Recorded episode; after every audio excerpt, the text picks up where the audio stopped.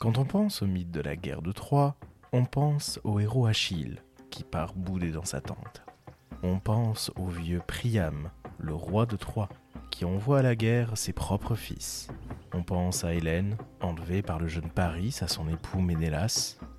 Pourtant, on oublie souvent que la ville de Troie a été assiégée une première fois une génération plus tôt et que le grand Héraclès a participé à l'assaut. Le roi de ce temps-là était Laomédon.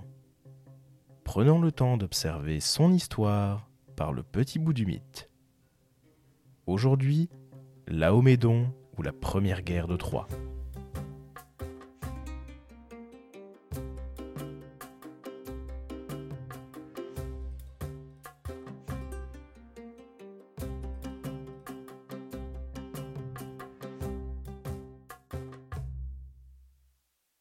Pour beaucoup de personnages mythiques, les auteurs ne donnent pas beaucoup d'informations sur la jeunesse du futur roi Laomédon. D'ailleurs, la littérature le garde surtout en mémoire comme le parjure par excellence, une fois adulte. Laomédon est le fils d'Ilos, lui-même fils de Tros. Ilos est le fondateur de la ville de Troie, et il lui a donné son nom, Ilion, qui a servi au titre du poème d'Homère, l'Iliade. Son père, Tros, est celui qui a donné son nom à la Troade tout d'abord, c'est-à-dire à la région de Troie. D'ailleurs, en parlant du nom de la ville, les poètes utilisent parfois le nom de Pergame pour rappeler le nom de la citadelle de Troie. Mais Tros a un frère plus célèbre que lui, Ganymède, le jeune prince enlevé par Zeus. Notre histoire se situe quelques générations après le déluge provoqué par Zeus et une génération avant la guerre de Troie que nous connaissons le mieux. Par son ascendance, Laomédon est donc considéré comme le deuxième roi de Troie, et surtout comme celui qui a tendance à faire les mauvais choix. Voyons tout de suite ce qu'en disent les auteurs. Le nom de son épouse varie selon les versions. On compte Strimo, une des filles du dieu fleuve Scamandre, ou Leucippé, voire Zeuxip. Le nombre de ses enfants varie lui aussi. Décidément, les auteurs ne s'accordent pas vraiment autour de ce personnage. Trois choses semblent cependant gravées dans le marbre. Sa fille Hésionée, son fils Podarkès, que l'on connaît mieux sous le nom de Priam, et le fils qu'il a eu de la nymphe Calibé, Bucolion. Le premier acte de la Laomédon est rapporté par un auteur du 1er siècle, Darès le Phrygien, qui reprend son nom d'un prêtre troyen. Le roi Laomédon rencontre Jason et les Argonautes et se méfie de ces jeunes héros grecs sur son territoire. Citons d'Arès. Lorsque Jason toucha en Phrygie, il conduisit son vaisseau au port de Simoïs, puis tous quittèrent le vaisseau pour descendre à terre. On annonça au roi Laomédon qu'un vaisseau magnifique était entré dans le port de Simoïs et amenait avec lui quantité de jeunes gens de Grèce. Cette nouvelle émut le roi Laomédon qui jugea qu'il serait dangereux pour tous les siens que les Grecs prissent l'habitude de faire aborder leurs vaisseaux chez eux. Il envoya au port signifier aux Grecs qu'ils devaient quitter le territoire. S'ils n'obéissaient pas à son ordre, il les chasserait par les armes hors de son territoire. Jason et ceux qui étaient venus avec lui s'offusquèrent de la dureté dont faisait preuve Laomédon, qui les traitait ainsi alors qu'ils n'avaient rien fait de mal. Mais en même temps, ils redoutaient dans le cas où ils tenteraient de rester malgré l'ordre donné, de se voir attaqués par une foule de barbares sans qu'eux-mêmes fussent prêts au combat. Ils montèrent dans leur vaisseau et quittèrent le rivage, allèrent en Colchide, ravirent la toison, s'en revinrent chez eux. Après cet épisode, Héraclès garde une dent contre Laomédon, et c'est peu de le dire. Il s'offusque tellement qu'il va traverser toute la Grèce pour chercher du secours, toujours selon Darès. Il se rend à Sparte pour obtenir la promesse des Dioscures, Castor et Pollux, de l'aider. À Salamine, il rencontre Télamon, Afti, Pélée, Apillos, Nestor. Les Grecs sont ainsi coalisés contre Troie sous l'égide d'Héraclès. Mais d'autres variantes existent en aboutissant au même point. La ville de Troie est connue pour l'importance de ses murs. Ceux-ci rendent la cité presque imprenable par une armée classique. Et en effet, ils ont été construits par deux dieux, Poséidon et Apollon. On appelle ce type de rempart extrêmement massif les murs cyclopéens. Faisons un rapide passage par la guerre de Troie que nous connaissons tous, au chant 21 de l'Iliade d'Homère, au moment où les dieux prennent part au combat. Alors, Poséidon se moque d'Apollon, lui du côté des Troyens, quand le dieu de la mer est du côté des Grecs. Tu ne te souviens même pas des mots que, seuls parmi les dieux, nous avons souffert tous deux autour d'Ilion, quand nous sommes venus, sur l'ordre de Zeus, louer nos services à l'année chez le noble Laomédon, pour un salaire convenu. Il était notre maître, il nous donnait des ordres, j'ai alors, moi, pour les Troyens, bâti autour de leur cité une large et superbe muraille, qui rend leur ville inexpugnable. Tandis que toi, Phoibos, tu faisais paître leurs bœufs cornus à la démarche torse, dans les vallons boisés de l'Ida au repli son ombre. Mais voici que, quand les joyeuses saisons amènent le terme fixé pour le paiement, brutalement le terrible Laomédon nous ravit tout notre salaire et nous congédie avec des menaces. Il nous lierait les pieds et, en remontant, les bras, puis nous vendrait dans les îles lointaines. Il clamait même qu'à tous deux il couperait les oreilles avec le bronze et nous rentrions ainsi, tous les deux, le cœur dépité, furieux à la pensée de ce salaire promis et non payé. Et c'est au peuple de cet homme que maintenant tu donnes ta faveur, au lieu de tâcher avec nous à les faire périr, ces Troyens arrogants, entièrement, cruellement, avec tous leurs enfants et leurs dignes épouses.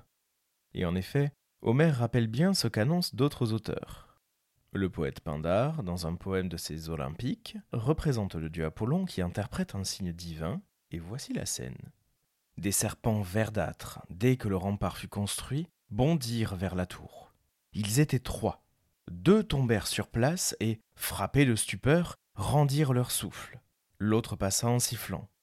Aussitôt Apollon, en face de ce prodige, en dégagea le sens et proclama Héros, Pergame succombera par l'endroit même où tes mains ont travaillé. Voilà ce que me dit l'apparition envoyée par le fils de Cronos, Zeus qui fait retentir la foudre. Ce ne sera point sans l'aide de tes descendants. Troie sera soumise par eux dès la première génération, et de nouveau avec la quatrième. Quelques siècles après, Apollodore résume l'histoire dans sa bibliothèque, dont voici l'extrait. La cité se trouvait alors plongée dans la détresse par la colère d'Apollon et de Poséidon. En effet, Apollon et Poséidon, voulant éprouver l'insolence de Laomédon, avaient pris une apparence humaine et s'étaient engagés à fortifier Pergame en échange d'un salaire. Mais lorsqu'ils l'eurent fortifié, Laomédon refusa de leur payer le salaire promis.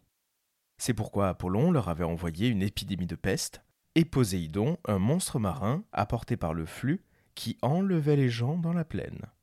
Les oracles avaient dit que le pays serait délivré de ses fléaux si Laomédon livrait sa fille Ésionée en pâture aux monstres.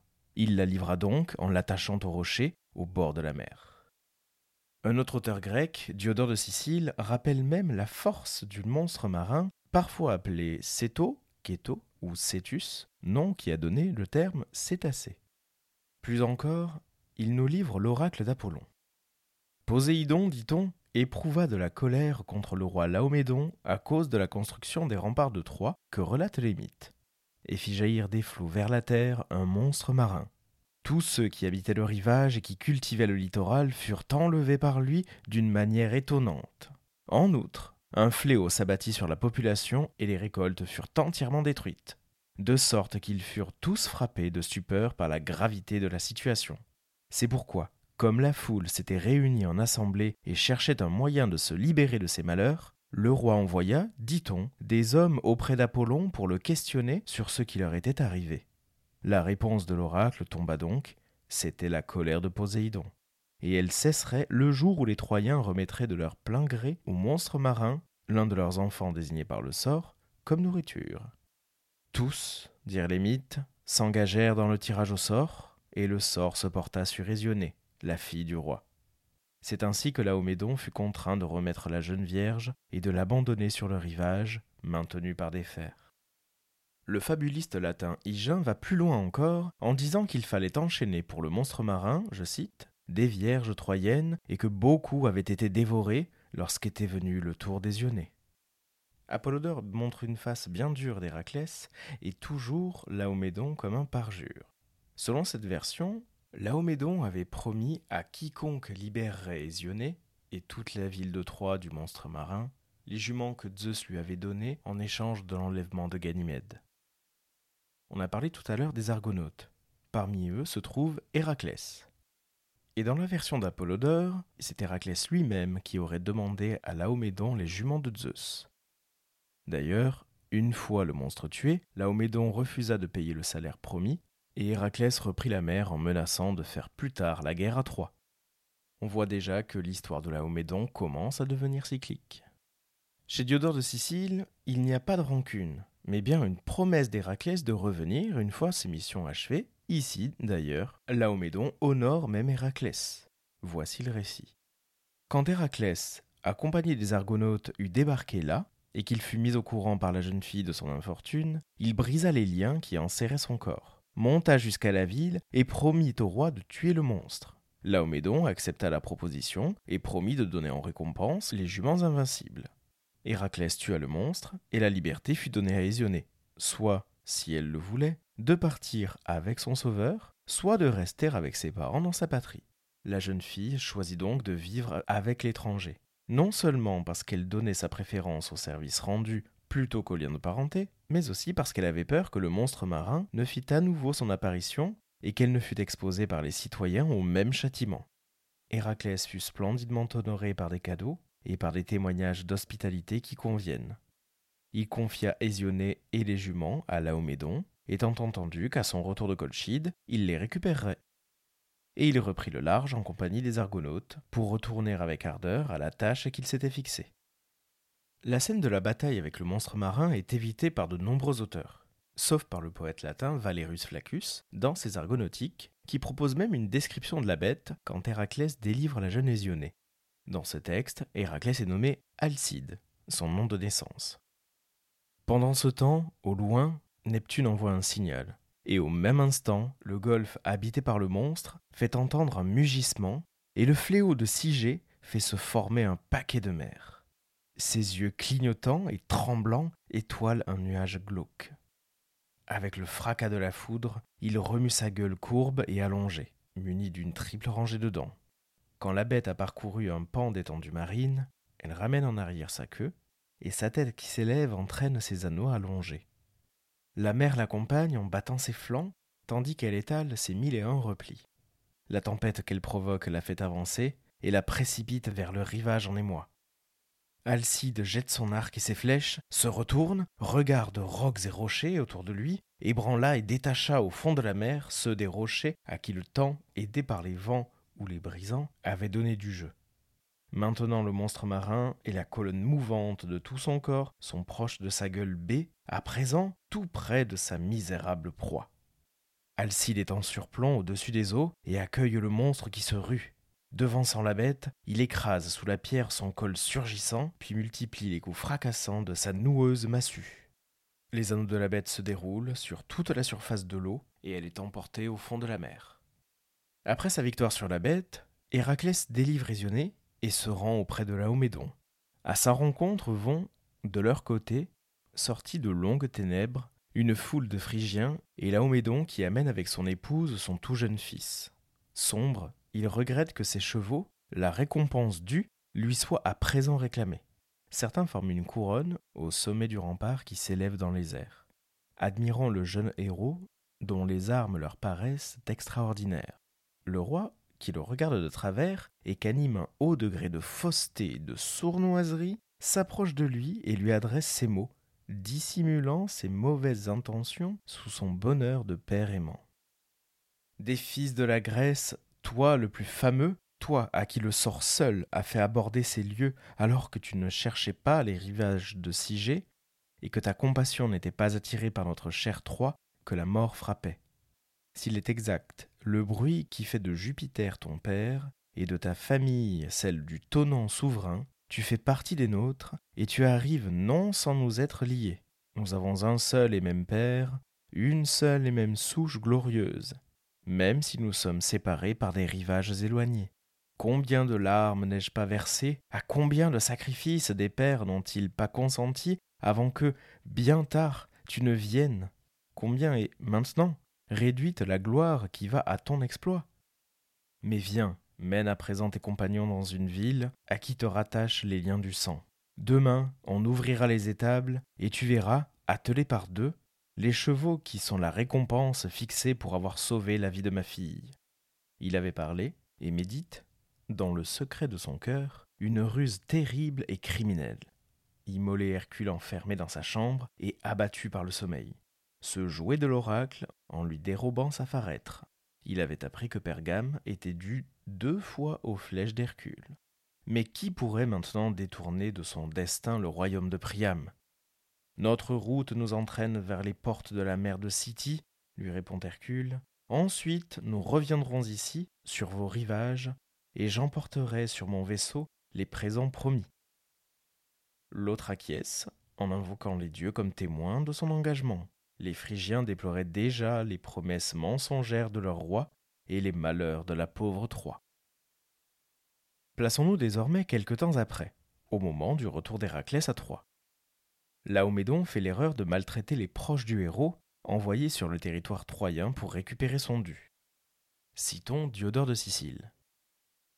Par la suite, ils prirent le large, traversèrent à la voile la Propontide et les Lesponts, et se rendirent d'Anthroade.